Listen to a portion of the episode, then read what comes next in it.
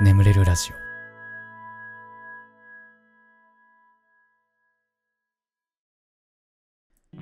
えー褒めてほしいのコーナー。こんなに頑張ってるのに誰も褒めてくれないなとか褒めては欲しいけど人に言うほどでもないなとかね、えーそんな出来事を送ってください。僕があなたのこと最大限褒めさせていただきます。というコーナーでございますね。さあ早速いきましょう。愛知県。ナイトロジンさんですね、えーガスケツさんこんばんは。先日英検1級に合格したので褒めてほしいです。私は今高校生なのですが小さない頃から、えー科学者になるという夢があり、えー学者になるには理数の勉強だけじゃなくて英語もきっと必要だと考えてほぼ独学で英語を頑張ってきました、えーところが気づけば言語を学ぶということ自体が楽しくなってきてついに英検1級に合格することができました。上を見れば今回の結果も通過点に過ぎませんが一つの区切りとして褒めていただけたら嬉しいですいつも眠れるラジオを聞いて寝落ちしてますこれからもよろしくお願いします。えー、いやーこうやってね、本当に目標のために着実にこう、努力できる人ってすごいよな。ねえ科学者になるんだったらっつって、はあ、ね。僕も、あの、一時期ね、あの、科学者とかそんな立派な夢じゃないですけど、なんかアナウンサーになりたいなと思ってた時期があったんですよ。昔ね。本当に昔です。ただね、あのそれこそ英語ね、やった方がいいとかね。あと、それこそスポーツに関してすごい詳しくないととかね。まあ、関係取った方がいいとか、ね、なんかいろいろ言われてましたけど、まあ全く僕はそれに対する努力はもう本当にしなかったね。しなかったし、あのーもうなんか、めんどくせえなっつって、なんか映像の方が楽しいなっつって、あの結局は、まあ、努力を放棄してましたね、本当に。いや、だからさ、夢に向かって着実に努力できる人、本当にすごいよな。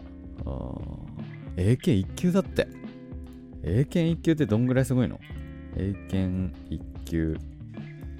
僕は英検4級持ってるけど、それに比べて君が持ってるその1級とやらはどんぐらいすごいんだい？えーえー気になる英検1級のレベルの目安ですが、一般的に大学の上級程度と言われております。現在、日本国内で受けられる英語試験の中で最も難しい試験と言われており、TOEIC の点数に換算すると最高点の990点に匹敵するのが特徴です。え？ー英検1級に必要な語彙数は実に1万から1万5000ほど。2級が3800から5100。え？ちょっと待って、俺の持ってる4級はなどんぐらいあればいけんの？えー、英検4級の合格レベルに必要な単語数はおよそ800から1300。え？ー、弱いなぁ。へえ。そっか。すごいね。それで理数系の勉強も得意だっていうことだもんね。すごいね。へえ。いや、本当に立派な科学者目指して頑張ってください。本当に。うんいや、応援してます。はい。えー、次行きましょう。えー兵庫県くもりちゃんさんですね。ガスケツさんこんばんは。私は今年受験生の中3です。昔から勉強そこそこできる方なのですが、人一倍繊細な HSP という性質があって、周りからのプレッシャーや重圧に耐えられず、摂食障害や、えー自傷行為など抱えていることが多かったんです、えー周りからは被害者ぶってるとかただの食べ過ぎで自分に甘いだけじゃんとか散々言われて誰にも分かってもらえませんでした、えーそれでも好きな人ができたり自分自身も好きになりたいと思ったりして今では自傷行為もやめて過食も前より控えめになりました。まだ全てを受け入れられたわけじゃないけどきちんと嫌な自分を認めて見直してる私すごいなと思ってます。誰も褒めてくれないしと周りにとったら普通のことをしてるだけなんだろうけどこんな私を褒めてください。これからも頑張ってください、はい、HSP、えーハイリーセンシティブパーソンですよね。えー生まれつき非常に感受性が強く敏感な気質を持った人、ね。うん。まあね、こういう、なんかこう、周りから見えないものってね、本当理解されないし、生きづらいよなもう本当に 僕も本当にあの、人ができること、本当はできないんですよ。なんかもう、みんなが普通にできることが、まあ全くできないんですよ。うん。まあ、僕も ADHD っていうね、発達障害持ってるんですけど、うん、ね。いや、なんか、まあそれこそ、あのー、ね、まあ何度か言ってるけどさ、居酒屋のバイトでさ、あのー、まあ店長にめっちゃいじめられてやめたみたいな 話よくするんだけど、まあ、僕がその仕事が割とできなかったっていうのが、まあ、結構大きな原因ではあって、それはね。で、あのー、まあっていうのも、まあ、僕が、まあ、ADHD ってマルチタスクができないから、1個のことやってると、もうなんかあんまり他の指示とか来ても全然反応できないんですよ。で、めちゃめちゃ怒られるわ。うん。で、なんかその、なんだろう、指示とか飛んできた時に聞き取れないのが、俺は耳が悪いと思ってたの、ずっと。その時、自分が ADHD って知らないから。で、あ、ちょっと耳悪くて、とかって言ってたら、なんか、俺の悪口みたいなのを、もう結構な大声で言うようになって、いや、あいつ聞こえてない、聞こえてない、みたいな。でも聞こえるのよ。だってもう雑談するぐらい店内落ち着いてるから、もう俺もそんなこうせこせこ働いてないというかさ、テーブル拭いたりとかしてるようなぐらいだから、もう全然聞こえんの。で、なんか、なんかその店長がなんか、ああいう時にさ、なんであいつああしねえんだよ、みたいな。なんかそんな感じのことをもうなんか聞こえるような声で言われて、わ、しんどうと思って、えー、結構早々にやめましたけど、で、まあなんかそこら辺からちょっと自分に対する違和感みたいな。あれなんか俺人とちょっと違うなって。なんか人がなんか普通にやれることできないかもみたいに思い始めて。で、それがなんか社会人になってからもなんかずっと違和感があって。うん。っていう時に、まああの、まあ、Twitter で ADHD っていうのを知って、あの、まあ病院行ったら、で、検査、3週ぐらいにわたる検査、なんかパズル解いたりとか、IQ テストみたいな、なんか計算問題やらされたりとか、なんかパズル解いたりとかね。で、なんか最終的に、あのー、まあ、こういう結果が出てますと、検査。まあ、ADHD と言って差し支えないと思います。で、まあ、そこでずっと抱いてた違和感が解消されて、あ、そういうことだったんだっていうね。だからもう、なんだろう。まあ、そっからはもうなんかあんまりその、自分が不得意だろうなって思うことはもうやらないようにしようっていう。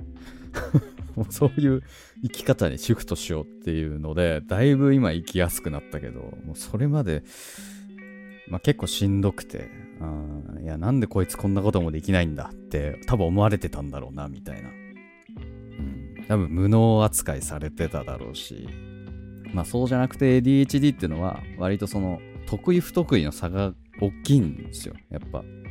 で、しかも、わかんないから、普通にしてたら、言わなければ多分みんな、俺が ADHD なんて多分思わないだろうし。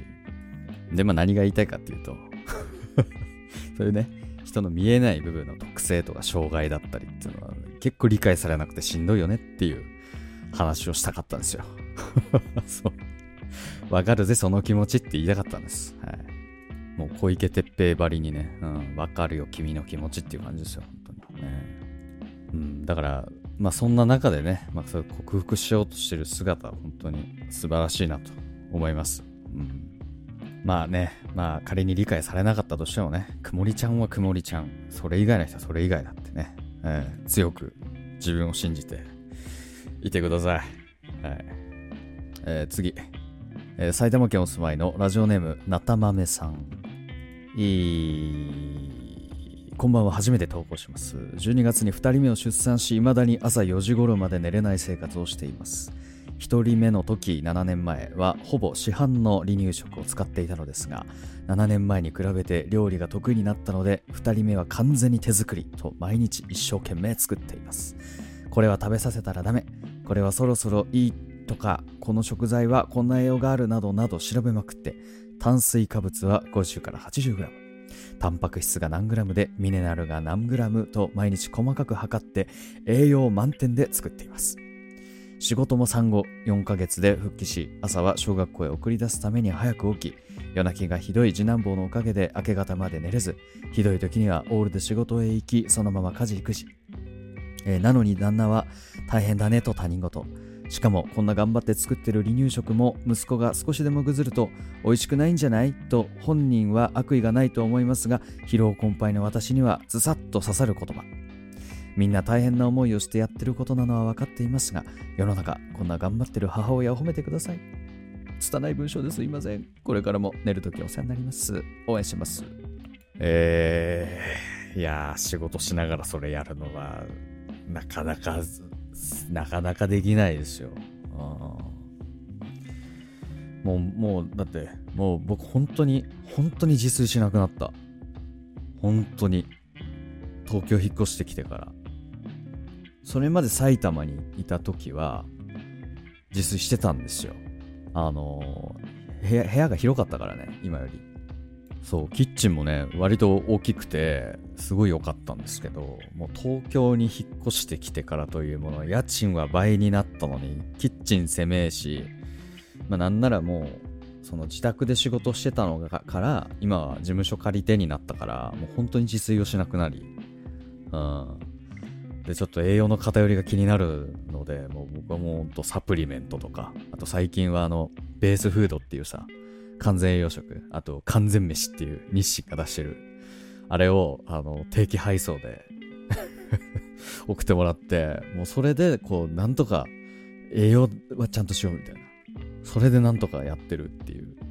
もう自分の管理すらままならない状況の中で、働きながら、オールで仕事行ってみたいな。いやすごいなすごいですね。炭水化物の量とかね、タンパク質の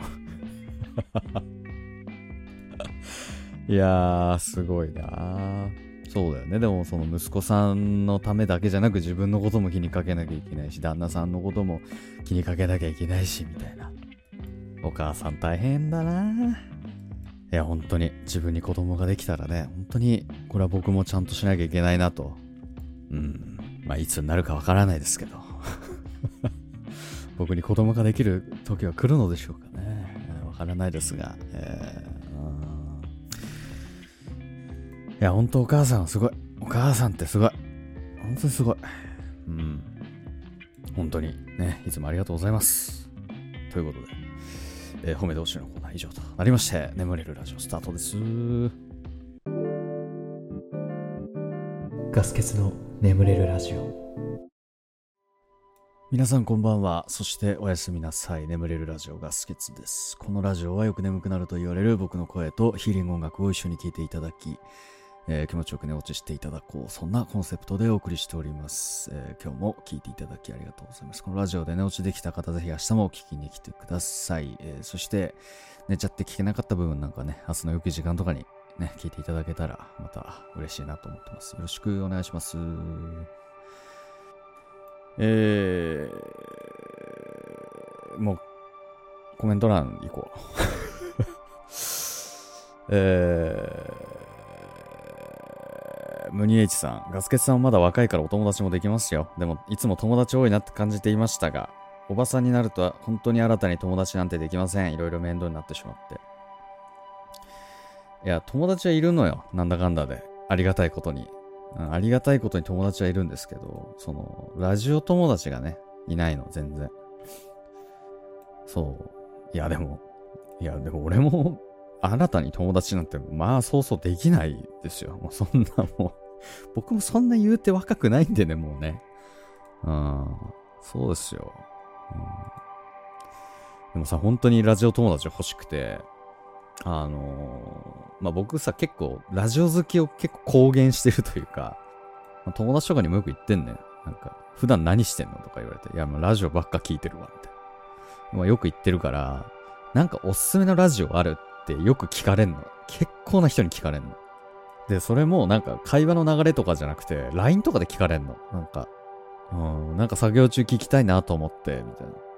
で、俺はもうすごい考えるの。その人がどういうのが好きそうかなとか、いや、これ、この回聞いてくれれば面白いと感じてくれるかもな、ラジオをって。うってこう、さ、もうほんと考えに考えて送るんだけど、みんな聞いてくんないんだよね。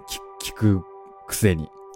聞くくせに聞いてくれない。うん、ちょっと日本語が ちょっと変だけど、聞くくせに聞いてくんないのよ。もう本当に、許せないね。俺がどんな気持ちで送ってるか。聞け、本当に。本当にああ、ねとか思いながらね。はい。えー、その他にも、コバーンさんかな。えー、アレスさん、ノリちゃんさん、ミセス羊さん、ルカさん、ミサキさん、イモさん、マーマレードさん、スズさん、ロザエ PPP さん、コウダイさん、ガンバルンバさん、ルリさん、フタミンさん、ムニエイチさん、ユダイゴリゴリザイモンさん、京武宏さん、アップロークリニックさん、ひまわりさん、あ、スーパーサンクスありがとうございます。名前呼ばなくて OK ということなので、あの、はい、いただきます。えー、オールバイトさん、えー、コメントありがとうございました。まあ、ちょっと録音時期が早かったので、もしかしたら読まれてない人もいるかもしれない。コメントありがとうございました。えー、番組ではあなたのお便りをお待ちしております。お便りは概要欄に貼ってあるお便りフォームから送ってください。募集しているコーナーに関しましても、その中にありますので、えー、読んで送っていただければなと思います。よろしくお願いします。はい。では、しばらくヒーリング音楽をお聴きください。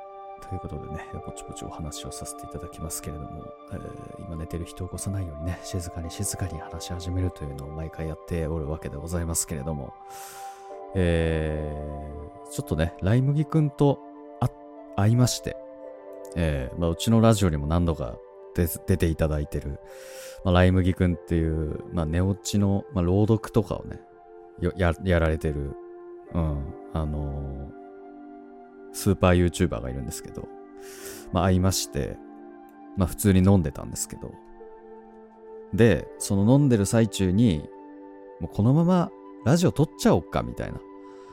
うん。で、うちまで来てもらって、うん。で、撮ったんですけど、あのーめちゃめちゃベロベロなんです、この二人が。もう。で、もう俺もなんか、なん、何喋ったかもよく覚えてないぐらいの感じな、なんです。っていうのを、あのちょっと、頭に入れてというか、ご了承の上、聞いてください。もう本当に、ノープランで適当に喋ってるっていうね。はい。では、どうぞ。はい。ということで、え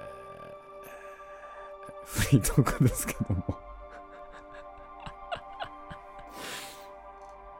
いや、ちょっとゲストがいらっしゃっております。はい。お願いします。はい。えー、皆さん、こんばんは。夜話ライ麦と申します。えー、普段 YouTube で活動しております。よろしくお願いいたします。はい。ということでね、あの、ライ麦くん来ていただいておりますけれども、あの、まあ、なんかいつも、いつもというか、まあ、ちょこちょこ来ていただいてはいるんですけど、今回違うのは、あの僕の家にいることですね。いやー、ついに来ちゃいましたね。ね。うーん。いや、もう僕、いつもこの感じで撮ってんの。はいはいはい、はい。この感じで。いや、感慨深いですよ。この景色。ちょっと、あの、斜め上に見上げる形で収録の様子を見ているんですけれども、あ、こんな感じなんだっていうのは、感慨深いですよ。いや、ね。いや、なんか不思議な感じ。なんか、後ろに今、ライ麦くんがいて。位置関係としては後ろなんだよね。ね、リアルで撮ってんだみたいな。いやー、なかなかね、ですけども。いや、ち、あれ、ちなみになんか、今東京に来てるのはなんか、なんかあったんだっけ？あ、そう、なんかあの、うん友達とちょこちょこ会うって約束があって、はいはいはい。で、ツイッター DM で、えー今日からちょっとしばらく東京にいるんだけど、あの、予定どうと。まあ、ご飯 どうですかっていうのを振ったら、もう、ふっかる？もうほんとすぐ、すぐ、あの、今日か週末かみたいな感じで、今日うん。行けますっていうので言ってくれて、そうね。乗りできたっていう。いやー、いや、だから、ね。こんな感じの初開講になるとはなかなか思ってなかったけども。思ってなかったね。うんいやーこなんか感慨深いななんかうーん。だしね、なんか、うん実りあるというか、結構ね、喋ったもんね、ここまで。ちょっとね渋谷の居酒屋でうん2人、なそれなりに語らい合って語り合って。語らい合っての今というか、うん。うん、でちょっとうちに来てもらって、はい。うん、ガス欠スタジオに お邪魔しておりますけれども。ちょっとスタジオと呼ばれるようなもんいやいやいや。ないんですけどいやいや。うん、いや、もうあのーエレベーターが高速運転で、モニターついてて、いやー、防音仕様なのか、静かでね。いやまあいいように言えばねそういう感じなのかもしれないけどうー、ん そうそうそう、まあ、そんな感じでちょっとライムギ君にお家に来てもらって今録音をしているというね形になりますねはい、お邪魔しております。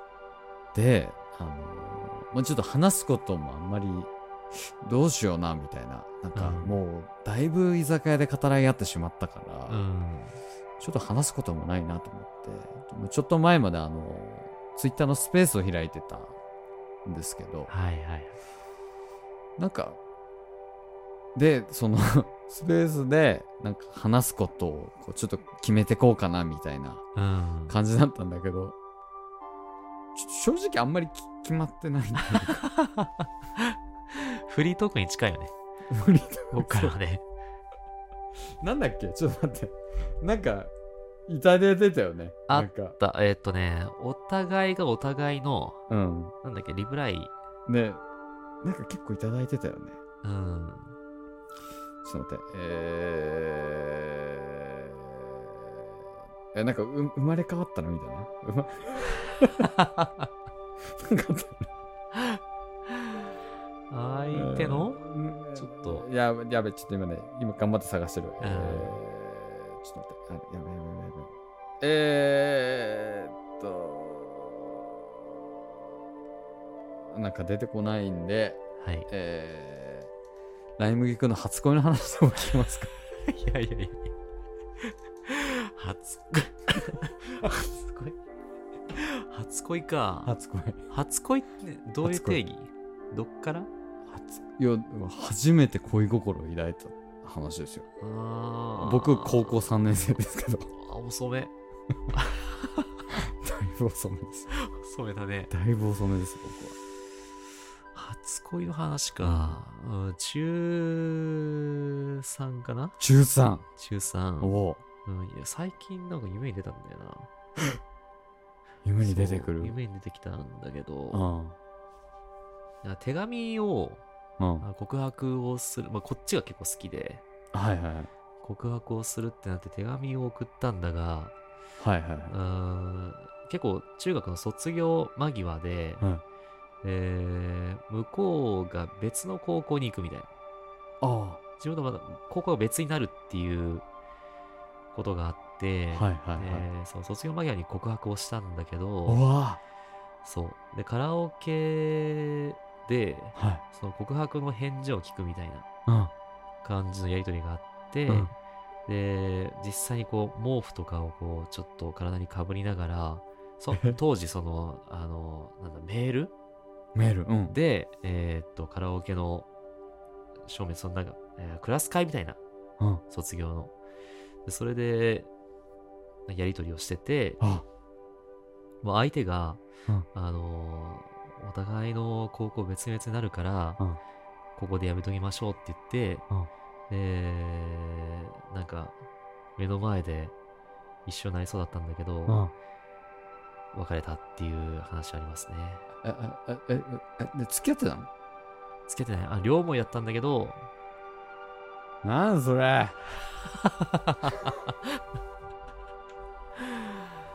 ええありましたね。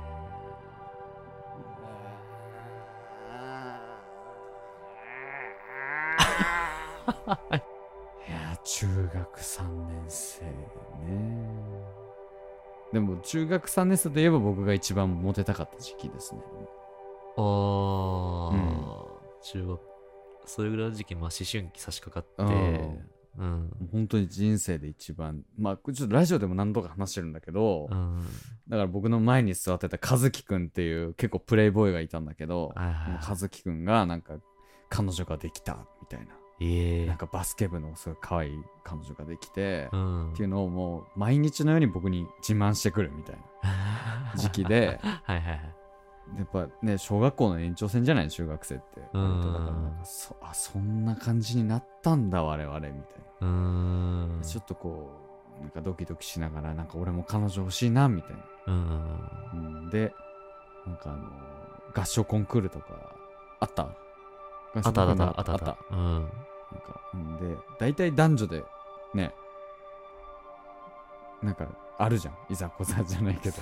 そうだね。決裂するじゃない。ちゃんとやりなさいよ、みたいなね。そうそうそう。うん。あれも、なんか俺は、あの仲裁側に回ると。おー。うんモテたいから。なるほどね。そうもうモテたいからさ。はいはいはいモテたいから、いや、ちょっと、いや、いや、一旦ちょっとじゃあ、何々ちゃんの話を一回聞こう。みたいな。うん、いや、で、もうなんか、で、結局その、一人の女の子にでも告られたんだよね、結果。おお中学3、中2か中3ぐらいの時だと思う。なんかもう結局全然俺はその子のこと好きじゃないなって。あ、向こうからは好きだけど、そう。で、一回 OK しちゃったの。なんかメールで告られて。マジか。OK しちゃったんだけど、いやでも俺この子とのこと全然好きじゃないなと思って、いや、ごめん、ちょ、ちょっと、ごめんって、なんか言うっていう。なんか あれ？ありましたね。っていうのが、あんまりうまくいってないですね、二人とも。そうね。うん。うんそうか。まあまあ、みたいな、あそんな話ですあ。はいはいね。えええごめん、何の話したんだっけ？はい。初恋の話。初恋の話か。うんうんうん。初恋、そっか、初恋。でも、その時は、だからもう言ったら初恋ではないんだよね、なんか。え？初恋ではないというか、その、恋心、彼女欲しいなっていうぼんやりとしした気持ちはあったけど、恋ではなかったんだよね。なんか、好きではなかった。ああ、そうかそうかそうかそうか。で言うと、結局、そっから先の、うん。えー高校3年生の時の話になってくなるほど。る。高校3年生もうん。うん。男子校だから、そうね。うん。いや本当に恋心を抱いたのは、うん。いつ？いや、でも男子校だったけど、うん。他校の女の子に恋心を抱いてた。えあこれあれトークテーマなんて言ってたんだっけもうちょっとわかんなかった。もう酔っ払っててもうわかんなくなってきたもん。ー、いやなん、だっけ？酔った上に酔ったからうね。いや、そうなのよ。そもそも酔っ払ってるのに酒飲んじゃったから、そうなんですよ。ちょっとね、なんかわかんなくなってきちゃった。お店飲んだ後家でも飲んで。からの収録だから。順番大丈夫かなとはたし確かに思ったんでね。そうなんだよ。うん。まあ、それもそれで味があるということで。確かにこの、両者ベロッベロなのもな、なかなかないからね。もうないよね。なかなかない。大体俺だけ酔って酔ってるけど。うん。なる いや、これで終わりでいいのかな？これこれ終わりでいいと思う？もうちょい喋る？取れ、取れ高的には、もうちょい喋るか。もうちょい喋ろううか。ん。ちょっと中身なさすぎだもんね。そうだね。うん。うわーちょっとどうしようか。ティアキン出るね。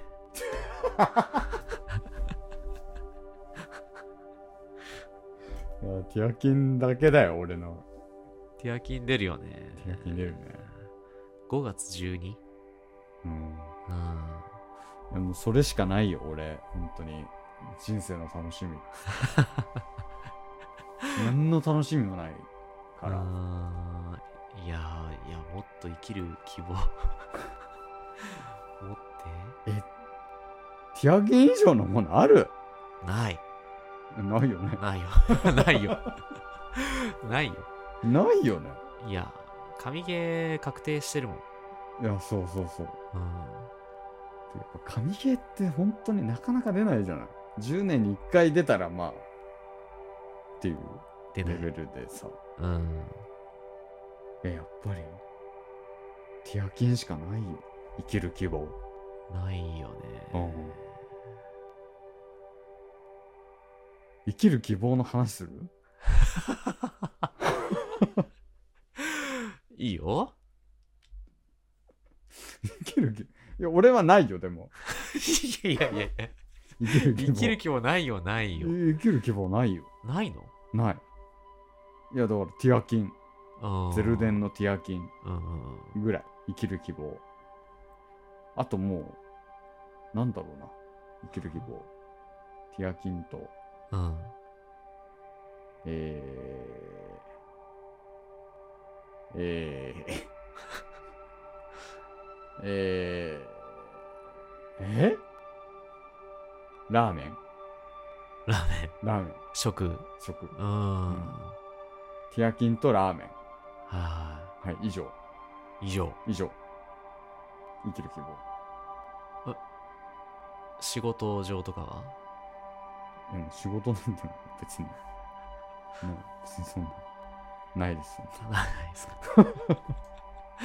ないですか？ないです。え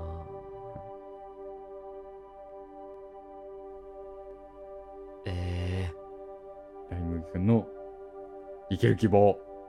ー、生きる希望、そうね。うーん、いや、今田舎暮らししてて、うん。姪っ子とか、あめめいっ子何近所に住んでるの？結構。いや、ちょっと遠いんだけど、うん。は結構元気だったりして、うん。うーん、そういう子たちの未来見てみたいなっていう。あのはある。ーでもなんかもうめいっ子でそう思うってことはやっぱ子供がもし生まれたりとかしたらまたちょっと変わるのかな？かもしれない。ううん、そういう順番が来たら、来るかもしれないし、うんうーん、まああとは、なんだろう。結構、視聴者の方々との将来の交流うんとか、うん。あーライブをやるとか、うん。そういうところはやりたいと思っているから、うん。希望につながってる感じはある。なんかずるいな。え？なんか。なんかずるいな。え。俺もそんなこと言いてえな。やっぱリスナーがねやっぱ 生きる希望だよね取ってつけたいまま。うーん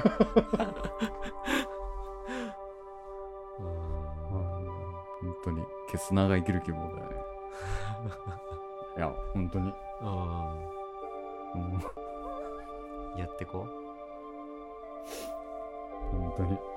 うん。やっぱね、消せない、なくしてね。う。うん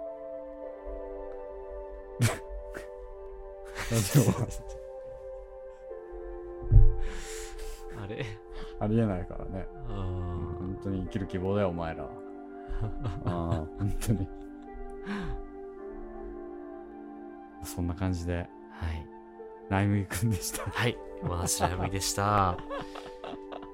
なんか大丈夫ですか？なんかこ告知とかあります？大丈夫ですか？いやーまあ、よかったら YouTube チャンネルも、えーライ麦でチャンネル検索して来てあげてください。はい。はい。じゃあ、眠れるラジオこれぐらいにしておきましょう。これでも眠れないよっていう方ね、シャッフル睡眠の動画とか、えー、まああと僕、ポッドキャストの方に朗読の動画とか、あとライ麦くんのチャンネルいっぱい朗読ありますんで、ありがとうございます。とかね、うん、いろいろあると思うんで、ぜひ楽しんでいってください。まあ、すあとは、あの、ヒーリング音楽がこの後続きますので、このまま寝落ちという形でも大丈夫かなと思います。はい。えー、ということで、今まで聞いていただきありがとうございました。お相手はガスケツと、夜話ライ麦でした。はい、ありがとうございました。おやすみなさい。おやすみなさい。